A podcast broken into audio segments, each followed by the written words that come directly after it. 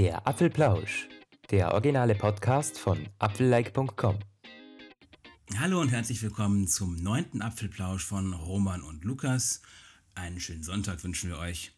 Ähm, inzwischen hat auch Lukas ähm, das Mikrofon unseres freundlichen Sponsors Blue Microphones und deswegen können wir euch uns euch allseitig in hervorragender Audioqualität präsentieren. Jo, Mikroprobe. Ich hoffe, alles funktioniert. Und ihr könnt mich auch gut hören. Hallo, hallo. Es ist natürlich schon, es macht schon was her. Ich habe das eben gerade getestet, die Aufnahmequalität. Äh, bei mir ist das Mikrofon Anfang Woche gekommen, aber so richtig ausprobieren konnte ich es noch nicht. Gerade eben habe ich das gemacht und ja, ich muss sagen, ich bin sehr, sehr zufrieden mit der Audioqualität. Und das kam auch beim letzten Apfelplausch eigentlich gut drüber bei dir. Also das, ja, wir sind sehr zufrieden. Und natürlich nochmal das Dankeschön an Blue. Die, äh, das Blue Raspberry, für alle, die das letztes Mal nicht mitbekommen haben, ist unser neues Podcast-Mikrofon. Und mit dem sind wir jetzt beide ausgestattet. Ja. Ja, was ist sonst passiert in dieser Apfelwoche? Es gibt auf jeden Fall eine spannende Neuigkeit, die bezieht sich auf unsere letzten Episoden. Wir haben ja sehr viel über die Apple Watch gesprochen und es hat sich schon abgezeichnet, dass einer von uns beiden sie schneller bekommen würde und es hat sich auch abgezeichnet, dass ich das nicht bin. Aber ähm, Lukas ist der Glückliche, der hat jetzt seine Apple Watch Series 3 bekommen. Ja, Lukas, erzähl mal, wie ist dein erster Eindruck? Du hast ja schon eine Watch gehabt. Ist da äh, ein Unterschied wie Tag und Nacht oder wie ist dein Fazit nach ein paar Tagen? Ja, ganz ehrlich, das ist ein Unterschied von Tag und Nacht. Und das werden die wenigsten verstehen. Ich hatte die allererste Apple Watch, also nicht einmal die Series 1, sondern eben die Series 0 oder wie man auch immer dieses Ding dann bezeichnen will. Und von außen sieht es ja nicht anders aus. Also jedem, dem, ich habe jetzt schon ein paar Leuten diese Uhr gezeigt und gesagt, ja gut, das ist die neue. Und es ist auch keinem aufgefallen so direkt, oder? Ich meine, die rote Krone, wen interessiert das schon? Und ansonsten so meine Familie sagte, was? Und das ist jetzt die neue, die sieht ja gleich aus und warum bezahlt man dafür Geld und hin und her, oder? Ja, das kenne ich. Aber sie fühlt sich eben, also es ist wirklich krass anders. Es ist kein Vergleich gerade, es gibt zwei Punkte und das eine ist die Akkulaufzeit, das andere ganz klar die äh, Performance. Zum einen die Akkulaufzeit. Die alte Watch hatte bei mir bei moderater Nutzung nicht durch den Tag gereicht. Und es ist halt schon krass, weil ich musste dann gegen, sagen wir mal, 20 Uhr diesen Gangreserve-Modus aktivieren. Das ist bei der Apple Watch der Modus, wo nur noch die Uhrzeit angezeigt wird.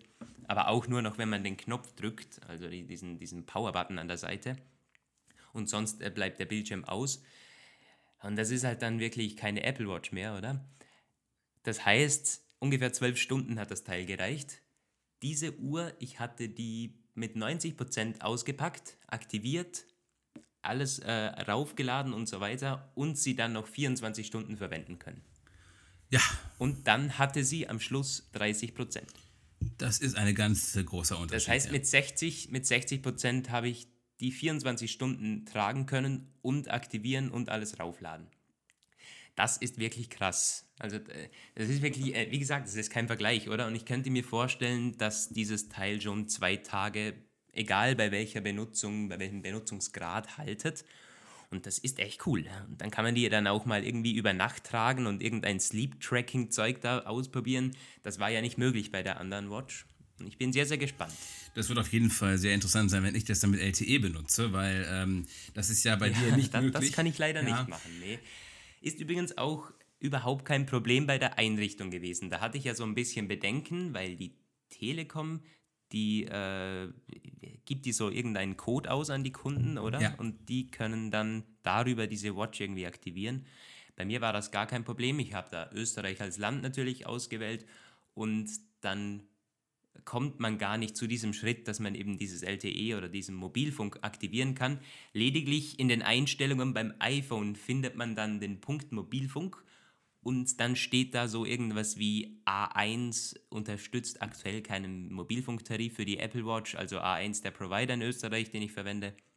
Also alles easy. Und so wie ich das da irgendwo herauslese, könnte, also ich könnte mir vorstellen, wenn A1 das Ganze aufschaltet, dass ich diese Watch dann verwenden kann. Ja, also es gab ja zuletzt die Information, dass es auf keinen Fall möglich sein wird, es nachträglich irgendwie ähm, eine andere Watch zu benutzen. Ich hoffe nur dringend, dass Apple nochmal in diesem äh, Punkt nachüberlegt und justiert, weil also ähm, es ist definitiv nicht im Sinne der eSIM-Erfinder, wie es von Apple gerade gehandhabt wird. Und das ist wohl auch der Grund, warum O2 sich äh, zunächst dagegen entschieden hat, das äh, so, zu unterstützen, die äh, LTE Apple Watch. Zumindest ihre offizielle Argumentation. Sie haben gesagt, ähm, dass äh, das, was Apple macht, nicht so ist, wie eSIM spezifiziert ist, weil eSIM soll ja eigentlich genau das ermöglichen, was jetzt verhindert wird. Die flexible, schnelle, ähm, das Wechseln von SIM Kartenprofilen ohne eine physische SIM zu tauschen. Und naja, es war nicht so ganz klar, ob jetzt hier die Telekom mauert oder die Provider allgemein mauern oder Apple mauert. Aber es scheint tatsächlich so zu sein, als ob Apple mauern würde. Das wird auch dadurch nochmal gestützt, dass das Roaming, was ja nicht möglich ist mit der LTE Apple Watch, ähm, da sagen auch alle Provider, das ist eine strategische Entscheidung Apples gewesen, das nicht zu tun, wo man sich natürlich fragen kann, was soll das? Aber das nur als kurzer Diskurs, das fiel mir gerade noch dazu ein.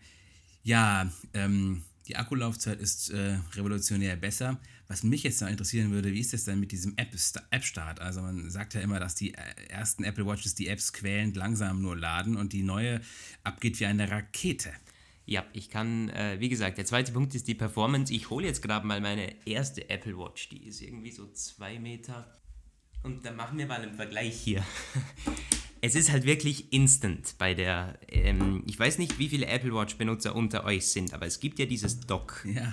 Und in diesem Dock sollten die Apps praktisch immer ständig äh, im Hintergrund aktualisiert werden. Das heißt, wenn man drauf geht, ist es instant da und auch so geladen. Zum Beispiel eine Wetter-App zeigt dann sofort das aktuelle Wetter an. Und bei der ersten Apple Watch hat nicht mal dieses Dock funktioniert, dass es im Hintergrund aktualisiert, geschweige denn irgendeine App, die man auf dem Homescreen geöffnet hat. Ich kann es halt hier mal machen, zum Beispiel öffne ich hier die Wetter, eine Drittanbieter Wetter Pro App und dann geht das ungefähr ja, fünf bis sechs Sekunden, bis das offen Alter ist. Schwede. Bei der, bei der Apple Watch Series 3 ist die instant da. Ja. Weil es eben im, im Hintergrund aktualisiert hat.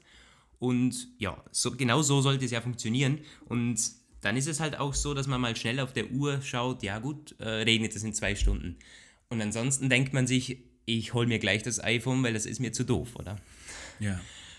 Und der, ja, die Performance ist überall merkbar. Es ist auch das gesamte Betriebssystem funktioniert halt viel flotter und viel flüssiger. Bei der ersten Apple Watch, ähm, wenn ich hier das Control Center aufmache, dann spürt man so direkt, man spürt, dass es etwas leckt. Irgendwie einfach hin, hinten, hinten nachzieht. Das ist fast vergleichbar mit dem 120 Hertz Display vom, vom iPad. Das ist irgendwie einfach nicht so es fühlt sich schon, es fühlt sich alles anders an. Oder wenn man auf den Homescreen geht, einfach, dass es direkt den Homescreen öffnet und nicht noch eine halbe Sekunde nachzieht. Also ja. die Benutzung ist schon, ja, die hat sich krass verändert. Es ist eigentlich kein Vergleich mit der, mit der ersten Apple Watch. Und auch Siri konnte ich schon testen, ist tatsächlich viel besser. Erstens versteht sie dich besser. Es gibt ja so jetzt zwei, zwei Mikrofone. Ich hatte bei der ersten nur ein Mikrofon auch der Lautsprecher ist merkbar besser geworden, der ist auch größer. Das können also, wir vielleicht mal ja. testen, oder? Also ein Live-Test des Wetter, der Wettervorhersage von, von Siri, wenn das. ich muss es noch, ähm, dass sie da rausspricht, ich habe das noch gar nicht aktiviert. Weil so. irgendwo muss man das in den Einstellungen aktivieren. Ach so, das ist auch neu. Ich habe ne, das noch nicht Siri gefunden. Genau, ja. ja. Ja, Siri. Ja, ja, stimmt. Äh, bei, der, bei der ersten Apple Watch hat die da nichts gesagt. Mal schauen, ob ich das gleich aktivieren kann hier. Ähm, also ja, aber ansonsten, Fall wie gesagt, ich, ich bin echt, echt sehr, sehr zufrieden damit. Und es hatte irgendwie wirklich wieder diesen, diesen Effekt wie bei der ersten Apple Watch, dass man sich freut, das Ding zu tragen. Und das ist so mit den, nach den ersten zwei, drei Monaten bei der anderen Apple Watch etwas äh, flöten gegangen, sage ich mal. Klar, es hat immer noch irgendwie diesen, diesen Wow-Effekt bei den meisten Leuten ausgelöst und ich wurde, sich, ich wurde sicher alle zwei Wochen mal gefragt, was, was ist denn das für eine Uhr, die du da trägst? Weil es hat ja. nicht jeder, oder? Aber ja. ansonsten die Benutzung an sich hat dann merkbar immer weniger Spaß gemacht, weil sie auch mit jedem WatchOS einfach langsamer wurde und dann WatchOS 4.0 es war halt echt an der Grenze dann. Mhm. Ich, will, ich will jetzt auch gar nicht sagen, dass man die Uhr jetzt nicht mehr tragen kann. Es gibt sicher auch Uhren, äh, bei denen der Akku noch besser irgendwo standgehalten hat als bei meiner.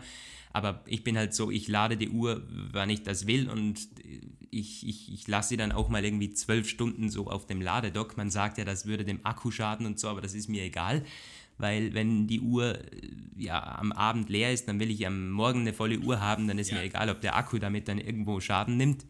Ja. Von dem her, aber es gibt bestimmt auch äh, Apple Watch Series Nullen, die man jetzt irgendwo noch gut tragen kann. Das will ich jetzt gar nicht sagen. Wie lange lädt der Akku auf, so bis er voll ist? Ähm, ich habe das jetzt vorhin eben, als die da noch 30% hatte, habe ich das auf 95% geladen und was war denn das?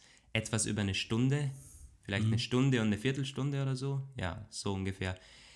Ich glaube, sie braucht zum Vollladen eineinhalb bis zwei Stunden meines Wissens. Ohne wie ein iPhone eigentlich. Ja, genau, genau was vielleicht irgendwann mal etwas schneller geht, wenn dieses Fast Charging, Quick Charging, wie auch immer, mhm. irgendwann mal kompatibel ist, ohne dass man ein Mac-Netzteil dafür entfremden muss. Aber darüber habe ich mich ja schon zu Genüge ausgekotzt. Das muss ich euch jetzt nicht wieder irgendwie aufs Brot schmieren, aber es ist einfach.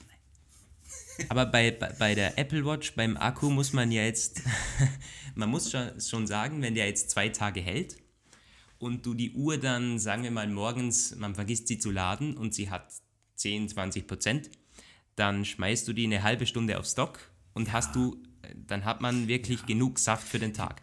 Man kann die Watch halt das unterwegs cool. so schwer aufladen. Ja. Das ist ein bisschen unpraktisch. Also es gibt nicht so mhm, Powerbank-Lösungen da richtig für. Das, das müsste man vielleicht nochmal. Ja, es gibt, es gibt schon Powerbanks. Ich habe zum Beispiel so eine, so eine ganz kleine, mit der man die Watch zweimal aufladen kann. Mhm. Die passt auch in jede Hosentasche.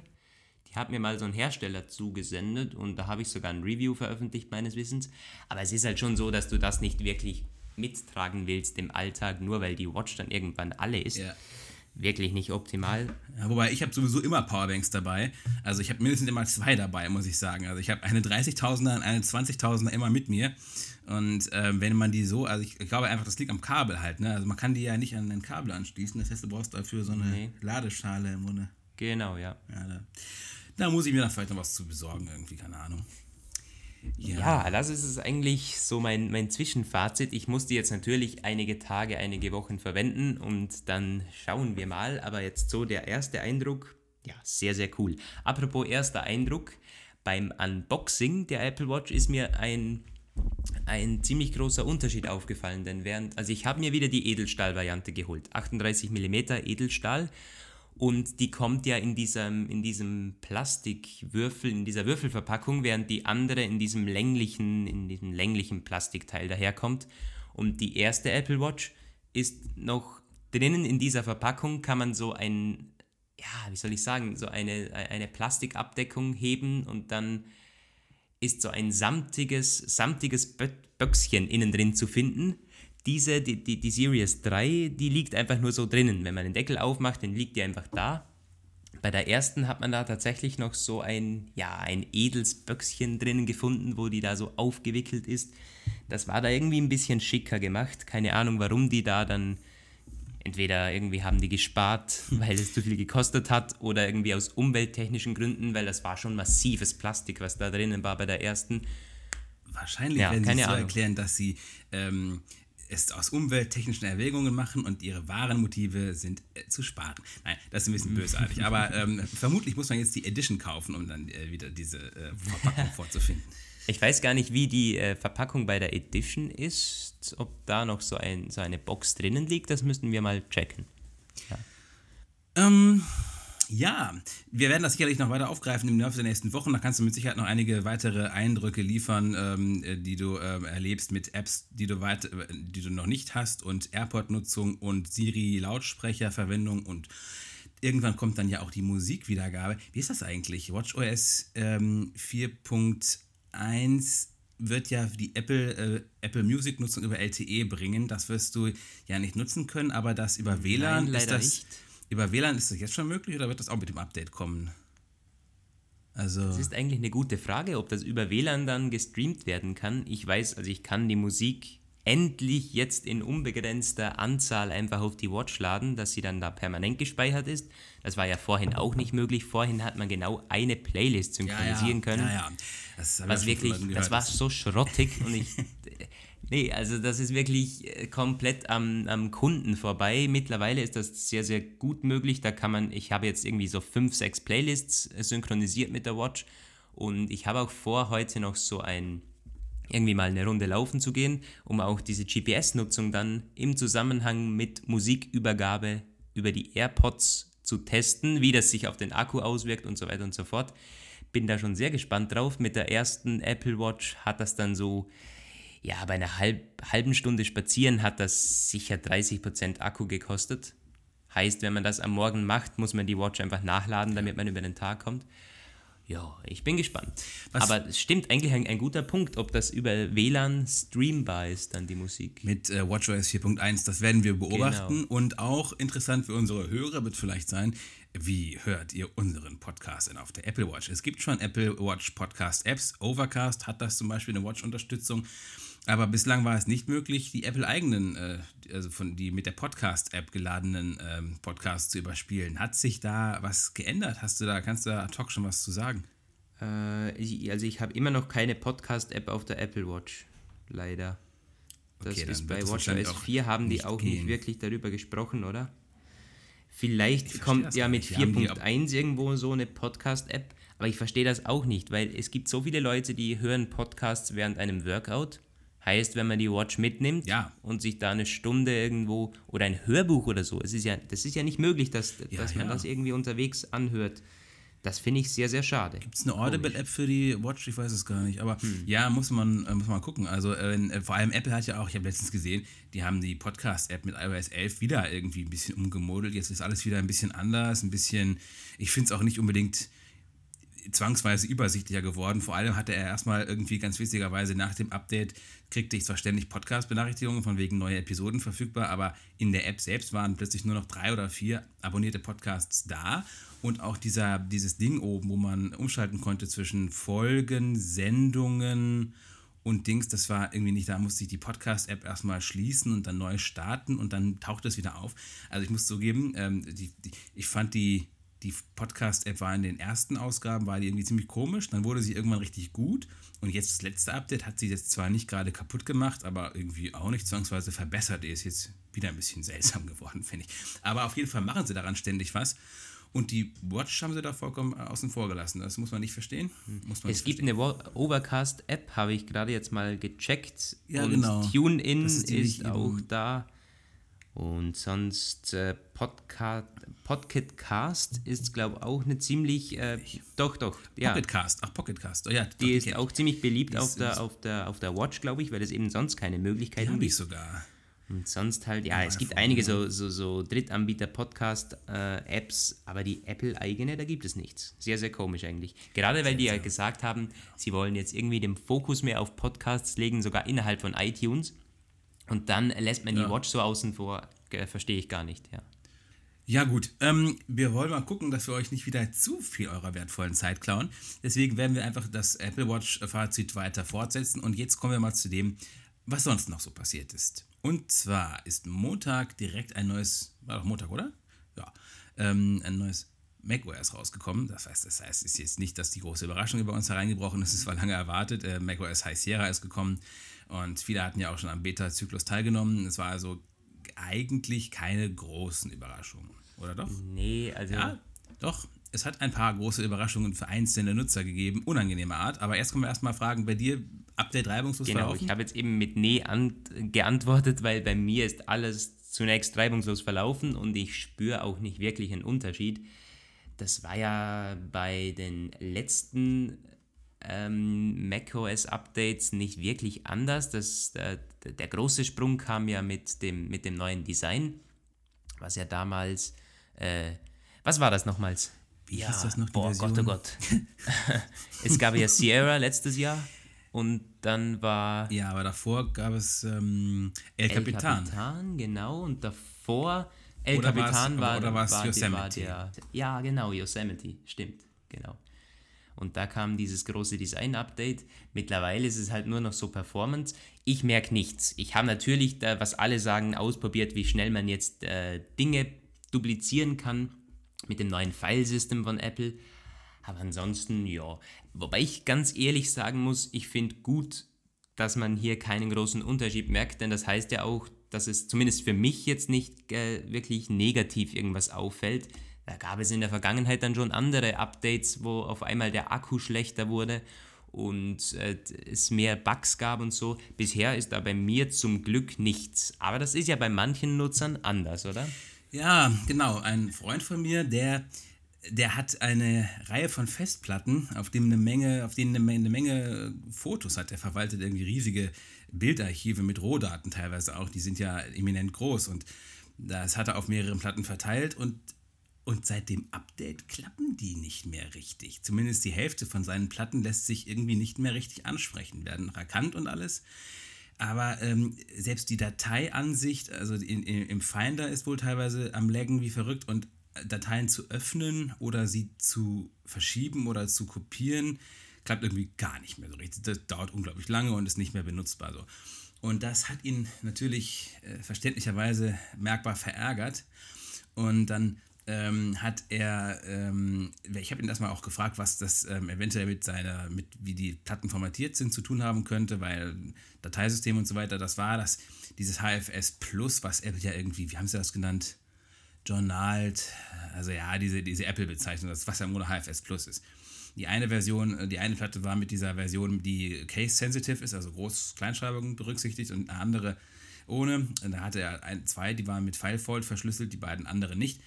Und es war aber irgendwie nicht so, dass, da, dass wir daraus hätten irgendein Muster ableiten können, warum es plötzlich nicht mehr klappt. Ja, dann wollte er auf ähm, macOS Sierra zurück. Ah, das hat dann erstmal auch nicht so richtig geklappt, weil das Sierra von Apple ja aus dem App Store genommen wurde. Und ähm, wir rätselten auch schon, was das genau sollte. Dann musste er, blieb nichts anderes übrig, als ein Backup äh, zu benutzen. Und eigentlich wollte er eine Clean Install machen und mal wieder auf ein frisches System wechseln. Damit wird er jetzt warten müssen, bis Apple diese Probleme mit den Festplatten irgendwie gelöst hat. Und es ist auch so, dass das andere teilweise ähnlich berichten, aber halt sehr vereinzelt. Wir hatten auch Zuschriften ähm, in einer anderen ähm, Redaktion, die sich auf Time Machine bezogen. Das konnten wir dann allerdings ent, äh, entwarnen. Time Machine ist zwar nicht APFS-kompatibel direkt, wird also weiterhin HFS Plus geschrieben, kann aber ähm, von der Time Machine Utility ohne weiteres ähm, weiter ausgeführt werden. Du hast, hast du schon dein erstes Time Machine Backup gemacht mit äh, APFS? Nein, habe ich noch gar nicht. Nein. Dann hoffentlich äh, funktioniert es. Ja, das hoffe ich auch. Da soll ich noch ein Update abwarten. ja, gut, ich meine, wenn das Backup nicht funktioniert, wirst du es ja merken. Ich, meine, ich bin halt, ja, genau, klar. Ich bin bei diesem Backup-Zeug immer sehr, sehr schlampig und ich habe auch nicht irgendwo eine Automatisierung da am Start. Und da mache ich das Ganze immer manuell.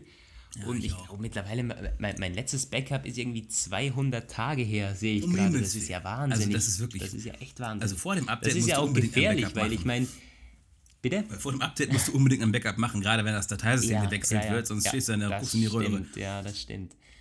Dann hatte ich da nochmal Glück. Aber bei mir ist es halt so, ich habe alle meine Dokumente komplett in der Cloud und alle meine Fotos komplett in der Cloud. Heißt, ich habe da schon täglich ein Backup von den ganzen Dingen und ansonsten gibt es halt klar die Programme, die man drauf hat und so. Aber es wäre jetzt nicht der große Schaden, wenn das weg ist. Ich glaube, am Mac ist das aber nicht so ganz, äh, nicht so ganz soft. Wenn das, wenn das wirklich komplett abstürzt und du kannst ihn ja, also zum Beispiel diese Internetwiederherstellung, hast du die jemals komplett durchgezogen? So mit einem, nur mit dem Rettungssystem, ich würde das ungern machen. Also nee, es ist. Ich, ja, das, ich, ich würde das auch nicht machen, ganz ehrlich. Wir haben zwar, äh, wir berichten immer wieder über diese Datenwiederherstellungssoftware und so. Äh, die funktioniert bei, bei manchen, ähm, speziell bei irgendwelchen Daten, die dann verloren gehen und so. Das funktioniert, habe ich auch schon genutzt, äh, funktioniert wunderbar. Aber wenn das gesamte System dann abstürzt und so, dann würde ich schon schauen, dass ich mich da irgendwie mit offiziellen Dingen dann irgendwie auseinandersetze, als auf eine China-Software dann irgendwo zu setzen. Ja, aber ansonsten, ich, ich finde, ich kann das voll nachvollziehen, wenn der Mac nicht rund läuft, dann gibt es sind die Nutzer immer sehr verärgert. Und ich finde, da ist auch ein großer Unterschied zwischen iOS und macOS oder zwischen Mac und iPhone und iPad. Denn iPhone und iPad, ich habe da immer wieder mal Bugs drauf und so. Und ich finde das auch nicht so schlimm, weil das ist nicht mein, meine, meine Work Machine. Wenn ich jetzt mit dem iPad arbeiten würde, wäre das, glaube ich, wieder eine andere Sache. Aber wenn ich jetzt irgendwie YouTube öffne am Abend, einfach irgendwo im Bett liege und das stürzt mal ab, dann sage ich, ja, das ist, mein Gott, dann, dann öffne ich es halt wieder, oder? Aber wenn mein Mac nicht so tut, wie ich das will und ich bin gerade irgendwie im Stress, möchte aber noch einen Artikel schreiben und dann sollte ich da noch eine Mail schreiben und wenn das dann nicht funktioniert, dann ist das ärgerlich. Also der Mac ist irgendwie, es ist auch so, dass der Mac grundsätzlich besser funktioniert. Da gibt es weniger Bugs und so. Das, bei mir funktioniert der Mac auch viel besser als alle Windows-Computer, die ich jemals verwendet habe. Weil es irgendwie, es ist einfach aus Erfahrung so, dass der Mac gut funktioniert. Ja, sollte sich auch nicht ändern. Und das ist bei iOS mittlerweile etwas anders. Und deswegen, ich kann jeden verstehen, der da komplett verärgert ist, selbst wenn nur irgendwie eine App nicht mehr kompatibel ist oder irgendwo ein kleines Problemchen es gibt. Ja, ich kann das verstehen, weil der Mac sollte einfach funktionieren. Hoffen wir, dass Apple da nacharbeitet. Es müssen ja auch noch die Kunden mit Fusion Drive äh, zufriedengestellt werden, die bislang noch nicht, die können zwar aktualisieren auf High Sierra, bekommen aber nicht das Update auf APFS weil APFS zwar theoretisch auf, äh, auf rotierenden Scheiben funktioniert, aber das ist eben nur Theorie und das muss noch in Praxis gegossen werden. Bei iOS hat man gesehen, kam recht schnell das erste Bugfix-Release.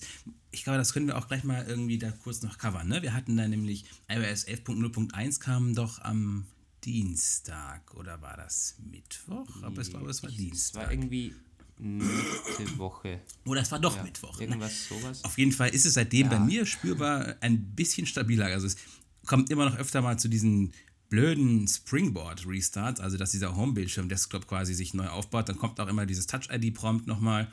Und ähm, das ist echt ärgerlich, gerade wenn ich die Apps switche. Also da kannst du schon davon ausgehen, wenn ich fünfmal hintereinander von einer App zur nächsten wechsle, dann beim fünften Mal startet halt dieses Springboard neu.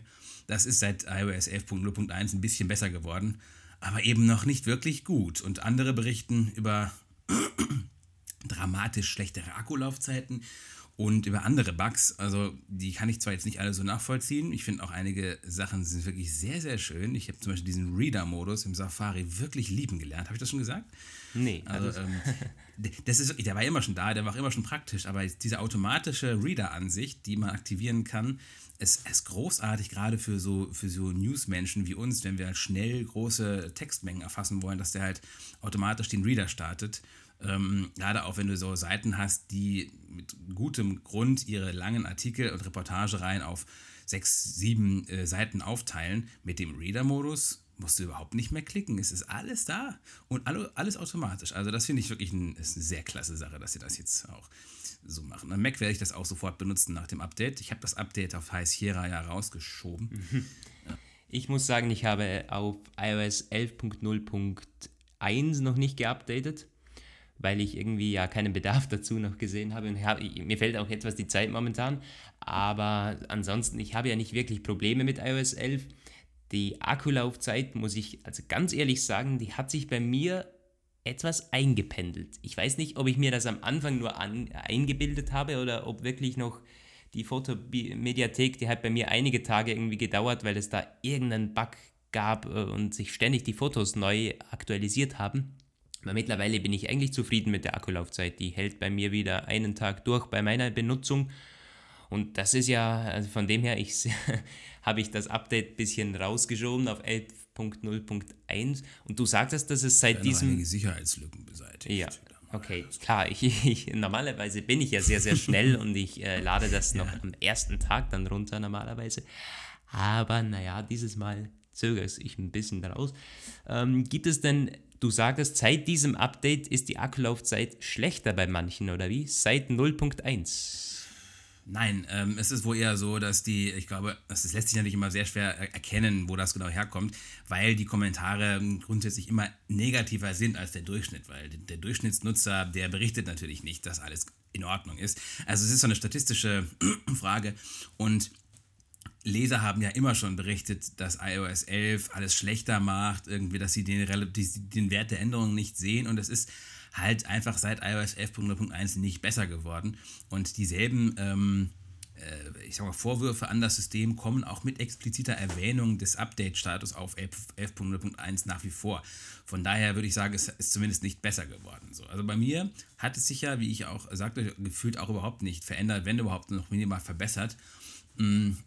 Aber das ist auch, glaube ich, bei einigen Leuten echt verschieden. Also es ist auch spannend, dass das iPhone 7 Plus hatte das Update auf 11.0.1 zuerst gesehen und andere Modelle dann Stunden, in einigen Fällen sogar einen knappen Tag später erst.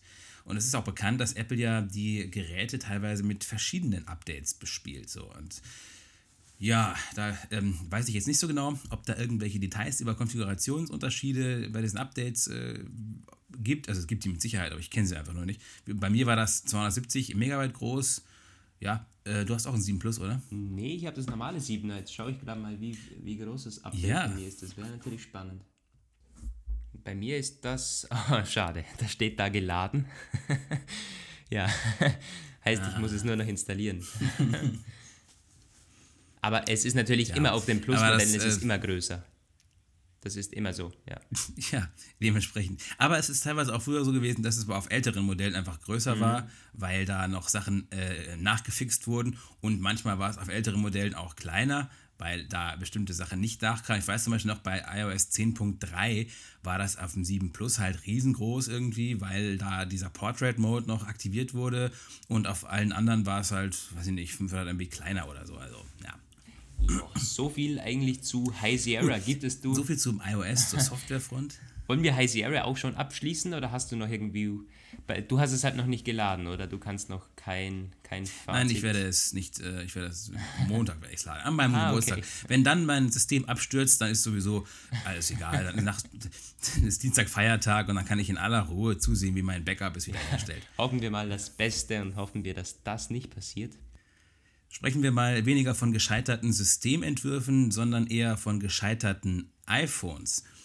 Ähm, Es, gescheiterte iPhones, es, wir wissen, es gibt keinen iPhone Launch, keinen iPhone Release, ohne dass es irgendein, irgendwelche Berichte über ein Gate gibt, irgendeinen Fehler, der den zumindest eine Handvoll Geräte be betrifft. Ähm, dieses Jahr gibt es bei manchen iPhone 8 und vor allen Dingen iPhone 8 Plus Modellen das Problem, dass die platzen. Und dann löst sich das, das Display einfach praktisch von der, also die Front, der gesamte, die gesamte Komponente löst sich. Und da kann auch dieser Kleber nichts mehr machen, der ja seit dem iPhone 6S da für mehr Stabilität sorgt, sondern das platzt dann einfach auf. Es wird, äh, das Problem trat auf beim Laden an einem äh, Kabel und die Besitzerin, die unglückliche Besitzerin des, des äh, ersten iPhone 8 Plus, das geplatzt ist, berichtete ganz aufgebracht, dass sie es mit dem Original Apple Ladegerät geladen hat. Ach, okay. Aber ich habe auch schon Berichte gelesen, die dann gesagt haben, ja, Wireless Charging ist gefailt und so. Aber das heißt, es, es, es betrifft sowohl Geräte, die normal geladen werden, als auch Wireless, oder wie? So scheint es zu sein. Also den, ähm, äh, die Quelle, die ich gerade äh, vor Augen habe, da wurde nichts von Wireless gesprochen, Okay, sondern nur von Charging. Interessant. Ähm, kann natürlich sein, also es gibt zwei Berichte, die ich gerade jetzt kenne, einer aus Taiwan und einer aus Japan. Und erste Kommentare gab es auch schon, die sagen dann, ja, ähm, das ist immer Asien. Ja, naja, es ist irgendwie schon erstaunlich. Es ist eine gewisse Häufung ist nicht zu übersehen und es hat auch tatsächlich, das schreibt auch Mac Rumors, ähm, dass Apple in seiner Untersuchung, die natürlich unbedingt kommen muss, die ist dann, äh, die ist dann quasi programmatisch vorgeschrieben, äh, erstmal als erstes überprüft, ob auch wirklich ein Originalnetzteil eingesetzt wurde, weil es in der Vergangenheit schon oft Fälle gegeben hat, wo Leute das steif und fest behauptet haben und versicherten, dass es ein Original sei. Und es war aber keins, sondern irgendeine gefährliche Asia-Fälschung. Und das wird also als erstes geprüft, weil wenn das nämlich passiert, dann hat natürlich Apple alles Recht und auch jede Freiheit zu sagen, ja, naja, das ist das ist, Wir sind ist raus. Pech, das hast du, ja. Wobei natürlich man zu, dieser, zu diesem Punkt sagen muss, dass, ähm, dass Smartphones nie platzen sollten, auch wenn das äh, mit nicht originalgetreuem Ersatz äh, geladen wird. Also, ja. Immerhin, das ist vielleicht noch Glück im Unglück in dem Fall, keine äh, Verletzungen, auch keine Beschädigungen, keine, kein Brand wurde ausgelöst. Es ist einfach nur auseinandergegangen, was natürlich irgendwie auch total destruktiv ist. Irgendwie das iPhone ist hin. Aber ja, es war übrigens ein iPhone 64 GB Rose Gold. Weißt du denn, wie viele Fälle jetzt schon bekannt sind? Das sind ja wirklich nicht viele. Es sind irgendwie. Nein, ich weiß nur von zwei, die bekannt sind, wie gesagt. Ja, also es ist, äh, vielleicht gab es auch noch mehr, die noch nicht bekannt sind. Das wird sich dann aber sehr schnell Ja, das gibt es ich. immer, oder? Das war auch bei ja. diesem, ähm, bei Bandgate so, dass man natürlich von viel mehr Fällen ausging, weil ja. einige da dann einfach irgendwo das umtauschen lassen oder sagen, mein Gott, scheiße, ich kaufe mir Neues. Aber naja, das ist jetzt ähm, natürlich suboptimal. Wir werden das auch weiterhin irgendwo verfolgen. Und wie gesagt, Apple ist da dran und äh, prüft da irgendwo, ob man was machen kann. Aber ich, ich kann mir ehrlich gesagt nicht vorstellen, dass das großartig zum Problem wird. Da hätten wir schon mehr Probleme gesehen wahrscheinlich. Es wäre auch echt Apple nicht zu wünschen, gerade im Jahr des iPhone X so ein, äh, so ein ähm, ja, äh, iPhone Gate zu haben. Äh, ja. ja, das wäre krass. Aber ist übrigens das iPhone X und nicht das iPhone X. ja, natürlich. Ja, natürlich. Ich, ich, Hast ich du denn, äh, es gab sogar Berichte, dass die Apple-Mitarbeiter beim Apple-Event äh, jeden korrigiert haben, die äh, der, der, der iPhone X gesagt hat. Also die wurden darauf getrimmt, dass sie die Leute eben korrigieren. Das fand ich wahrscheinlich, ganz witzig. Wahrscheinlich korrigieren sie die Leute auch im Traum. Wenn, die, wenn, die, wenn, wenn sie nachts irgendwie aus dem Schlaf reißt und iPhone X sagt, werden die sofort automatisch iPhone X äh, korrigieren, ja, wie, wie konditioniert, wie sie, wie du Roboter. Ja, Gut, ich, ich muss zugeben, ich habe mich auch hinreißen lassen, in einer meiner Berichte für eine ähm, andere Redaktion einmal iPhone Y zu schreiben. Das habe ich irgendwo gelesen und ich fand es gut. Es ist natürlich großer Unsinn, das muss an der Stelle noch gesagt werden, weil ähm, es passt nicht zu dieser Ideologie ähm, der iPhone X-Aussprache oder dieser, dieser Terminologie. Aber ähm, ja, wir könnten es iPhone 9 nennen und ha, das habe ich wieder eine schöne Überleitung da gemacht iPhone 9 könnte nämlich das iPhone sein, was nächstes Jahr kommt. Zumindest der Nachfolger des iPhone 8 könnte iPhone 9 heißen. Wie der iPhone 10 Nachfolger heißt, das ist, äh, da wollen wir jetzt gar nicht drüber spekulieren. Da kommt am Ende dann nur noch völliger Blödsinn raus. Aber ähm, etwas Interessantes gibt es, was man zum iPhone 9 sagen könnte, nämlich in Bezug aufs iPhone 10, das ja erstmals OLED-Displays einsetzt.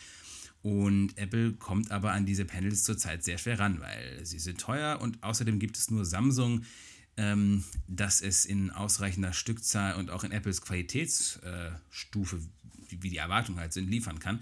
Und das macht es noch teurer. LG-Display ist zwar dran, aber bis sie Apples Erwartungen treffen, dauert es wohl noch bis 2019. Also, was tun? Apple hat ja auch schon etwas getan. Es hat nämlich anscheinend bei Japan Display ähm, eine neue Display-Bauweise äh, geordert, ein erstes Kontingent, vermutlich für Testproduktionen. Und das nennt sich Full Active LCD, also wieder LCD. Und das ist auch nicht völlig neu. Xiaomi oder wie man die auch ausspricht, ich habe keine Ahnung. Die benutzen das auch schon. Ähm, die sind ja bekannt dafür, dass sie gerne mal ein bisschen etwas risikoreichere Sachen machen. Es ist nämlich noch nicht völlig ausgereift. Aber dieses Full Active ähm, hat einige äh, spannende Vorteile. Zum ersten ist es billiger als OLED. Und das könnte für Apple ein spannender Zwischenschritt sein. Zum anderen ist damit ein wirklich fast randloses Display möglich. Also nicht ganz, aber immerhin 0,5 mm. Selbst mit OLED schafft man zurzeit nicht weniger als 1 mm. Und damit wäre Full Active äh, LCD, ich habe davon übrigens auch vorher noch nie gehört, aber ist es anscheinend, wie gesagt, nicht völlig neu, OLED sogar ein bisschen voraus. Außerdem gibt es damit sogar gebogene, also man könnte theoretisch gebogene äh, Ränder machen à la Galaxy äh, S Edge. Äh, ich habe von, von dieser Technologie vorher schon gehört, eben im Zusammenhang mit wahnsinnig dünnen Displayrändern und gebogenen Displays.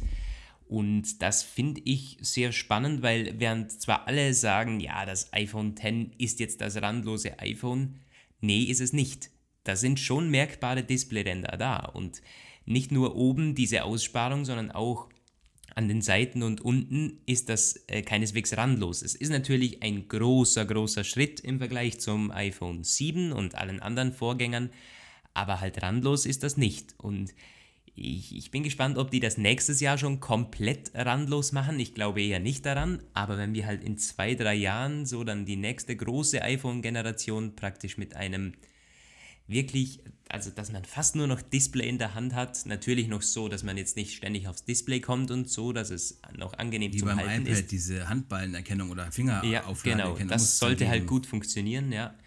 Aber das, äh, ja, äh, das wäre natürlich dann schon ziemlich cool. Das ist dann mindestens genauso ein großer Schritt, wie das eben dieses Jahr ist mit dem iPhone X im Vergleich zum, zu den Vorgängern. Darauf bin ich gespannt und es ist ja auch wohl auch so, weißt du, dass weißt du das, wie, wie, wie das mit den Schwarzwerten ist? Das ist ja wohl auch so, dass es an OLED wohl drankommt, oder? Ähm, ich weiß nur, dass es natürlich versucht wurde, in diese Richtung zu optimieren, aber ob es wirklich an OLED rankommt, das weiß ich jetzt nicht. Also es, ich glaube, dieses Full Active, äh, die Namensgebung ist, spielt ein bisschen darauf an, dass es halt, dass die Pixel irgendwie entweder voll aktiviert sind, also beleuchtet oder eben nicht beleuchtet. Das ist ja eben auch dieses, dieses, äh, dieser äh, Punkt, warum OLED so energiesparend ist, dass es halt nur beleuchtete Pixel auch Energie ähm, verbrauchen. Und ich glaube, das ist ein bisschen so der Namensgebereffekt. Ja, energiesparend und es sieht halt echt cool aus. Bei der Apple Watch vor allem, die hat ja ein OLED-Display und gerade wenn man auf den Homescreen geht, ist halt der Kontrast wahnsinnig, also das ist wirklich krass. Man hat den komplett schwarzen Hintergrund, weil da keine Pixel aktiv sind und dann zum Beispiel die, das Apple Music ähm, Icon, das da weiß ist, also es sieht halt cool aus und gerade bei der Apple Watch hat das eben dann den, den Effekt, dass wir keine Ränder sehen, weil wir nicht wissen, wo das Display anfängt und so. Und das ist dann beim iPhone X natürlich auch eine große Sache, weil das dann zu diesem komplett randlos Effekt beiträgt. Aber ich bin gespannt. Also wenn sie dieses, äh, dieses Full Active LCD-Display dann irgendwann verwenden, dann muss es halt in Sachen Kontrast und Schwarzwert und so dann OLED schon irgendwie auf, auf, auf den Fersen Das ist die Frage, weil es auch die Frage ist, in welchem Modell es eingesetzt wird. Also äh, in dem Zusammenhang stellt sich auch die weitere Frage, wie groß darf es sein? Den ähm, Berichten nach hat nämlich Apple dieses äh, Full Active äh, Display, diese Testpanels für ein riesen iPhone bestellt, ein 6 Zoll großes. Ähm, und es gibt auch Informationen oder Gerüchte über ein, also über neue Display-Formate, Größen. Und zwar, ähm, was waren das? Ähm, 5,85 Zoll und 6,46 Zoll. Und 6,64 Zoll ist natürlich riesig. Also ich habe hier so ein ähm, Amazon Fire 7. Das ist ja, für ein Tablet handlich. Man kann das noch gut in einer Hand halten, aber es ist eben, ja, es ist halt ein Tablet, ein kleines Tablet und ein äh, 6,46 Zoll äh, iPhone, das, äh, äh, das, wird, das kommt an die Grenze dessen, was man so als, als Smartphone in der Hand halten kann oder zum Telefonieren. Oder was meinst du, wie groß darf es sein? Das kommt ja schon fast ein, an ein iPad Mini ran. Das iPad Mini hat 7,9 Zoll. Das sind dann nur noch gut ein bis eineinhalb Zoll größer. Also ich weiß es ja auch nicht. Ich bin immer ähm, auf den kleinen iPhones irgendwie äh, für, ich finde die handlicher. Äh, natürlich sind sie handlich, aber ich, ich finde die im Alltag einfach irgendwie besser und auch wenn man sie in die Hosentasche gibt oder so. Und ich finde die ist auch immer sehr, sehr wichtig, dass das iPhone mit einer Hand bedienbar ist. Ich bin sehr gespannt, wie ich mit dem iPhone X zurechtkomme, denn es sagen sehr viele, gerade wenn man eher kleinere Hände hat, dass eine Einhandbedienung komplett zu vergessen ist. Der Formfaktor ist ja eher ähnlich wie beim iPhone 7. Es ist deutlich kleiner als das iPhone 7 Plus, aber dennoch wird eine Einhandbedienung eben sehr, sehr schwer. Und von dem her, ich, ich könnte mich, glaube ich, nie mit einem iPhone mit 6,5 Zoll irgendwo anfreunden, aber wer weiß. Vor einigen Jahren hätte man wohl auch nicht für möglich gehalten, dass Apple mal den Schritt geht und ein 5,8 Zoll iPhone rausbringt. Genau, da war alles, was über 4,5 Zoll ging, Blasphemie für Jobs. Aber gut, sprechen wir erstmal, jetzt ist mal genug mit dieser blumigen Zukunftsträumerei. Kommen wir noch mal kurz zurück in die raue und wirtliche Wirklichkeit, äh, bevor wir für heute es gut sein lassen. Was ist noch so gewesen? Es ist in äh, USA war Hurricane-Saison, die letzte Zeit, da hat es ordentlich gestürmt. Was heißt ordentlich gestürmt? Es ist, äh, sind ganze Küstenregionen in Trümmer gefallen, wieder mal. Auch in der Karibik und Mexiko hat es ähm, äh, verheerende Verwüstungen gegeben. Und in dem Zusammenhang ist nicht nur Apple wieder einmal als Spender aufgetreten, hat zunächst eine Million selbst beigetragen und dann über Spenden via iTunes und auch von Apple-Mitarbeitern weitere 13 Millionen Dollar äh, beigesteuert, die vom amerikanischen Roten Kreuz verwaltet werden. Es ist auch eine etwas hm, interessante Diskussion aufgekommen, die an sich auch nicht völlig neu ist, nämlich ähm, wurde die Forderung an Apple herangetragen, äh, das FM-Radio, das im iPhone sich befinden soll oder verbergen soll, zu aktivieren. Diese Debatte ist älter. Viele Radio, äh, viele Smartphones haben ja FM-Tuner schon drin, also ganz, ganz viele Android-Modelle, auch von Samsung. Es gibt sogar eins von LG, das DRB Plus, das digitale Radio schon integriert hat. Aber so ein FM-Chip ist wirklich sehr weit verbreitet, eben weil auch ganz, ganz viele Wireless-Chips, also diese Funkmodems, äh, haben einen FM-Teil integriert. Das ist einfach so, weil das Multinorm-Chips sind und die Fähigkeiten für alles Mögliche haben. Aber am iPhone wurde der nie aktiviert. Und dann gab es den Bericht der FCC oder der Appell der FCC, das ist so eine, diese amerikanische Aufsichtsbehörde, die Regulierungsbehörde, und auch von der amerikanischen Union der Rundfunksender, die haben das natürlich nicht irgendwie aus Selbstlosigkeit gemacht, doch dass Apple bitte diese, äh, dieses, dieses FM-Teil aktivieren möge, damit im Katastrophenfall ähm, Warnungen der Zivilschutzbehörden und der Regierung die, oder äh, die Bevölkerung erreichen, Informationen, Lagemeldungen und so weiter. Und äh, die FCC ist sogar so weit gegangen zu sagen, das könnte sein, dass Apple hier vorsätzlich Menschenleben gefährdet. Und das klang zunächst erstmal sehr spannend. Dann muss natürlich auch irgendwo dann ein Apple-Chef einschreiten und das Ganze klären. Und so war es dann ja auch.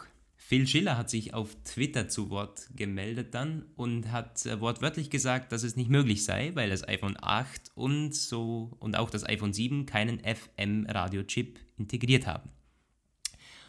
Ja, das ist natürlich dann schon äh, so konkret gibt es diese, diese, diese Bestätigung von Apple ja erst seit gestern. Erst seit jetzt, ja, ja genau. Und die früheren Modelle haben wohl zumindest auch die theoretische Fähigkeit, was allerdings auch früher schon bekannt war, das ist auch nicht gänzlich neu, dass es den Chip zwar gab, aber es gab keine, das Antennendesign war nicht so, dass es äh, dass Apple nur eine App hätte stricken müssen und äh, es wäre damit fertig gewesen. Es war wohl schon so, dass das, der war nicht angeschlossen und es war, dass diese Radio, diese, äh, diese, diese, äh, diese iPhones waren nicht zum Radiohören vorbereitet. So.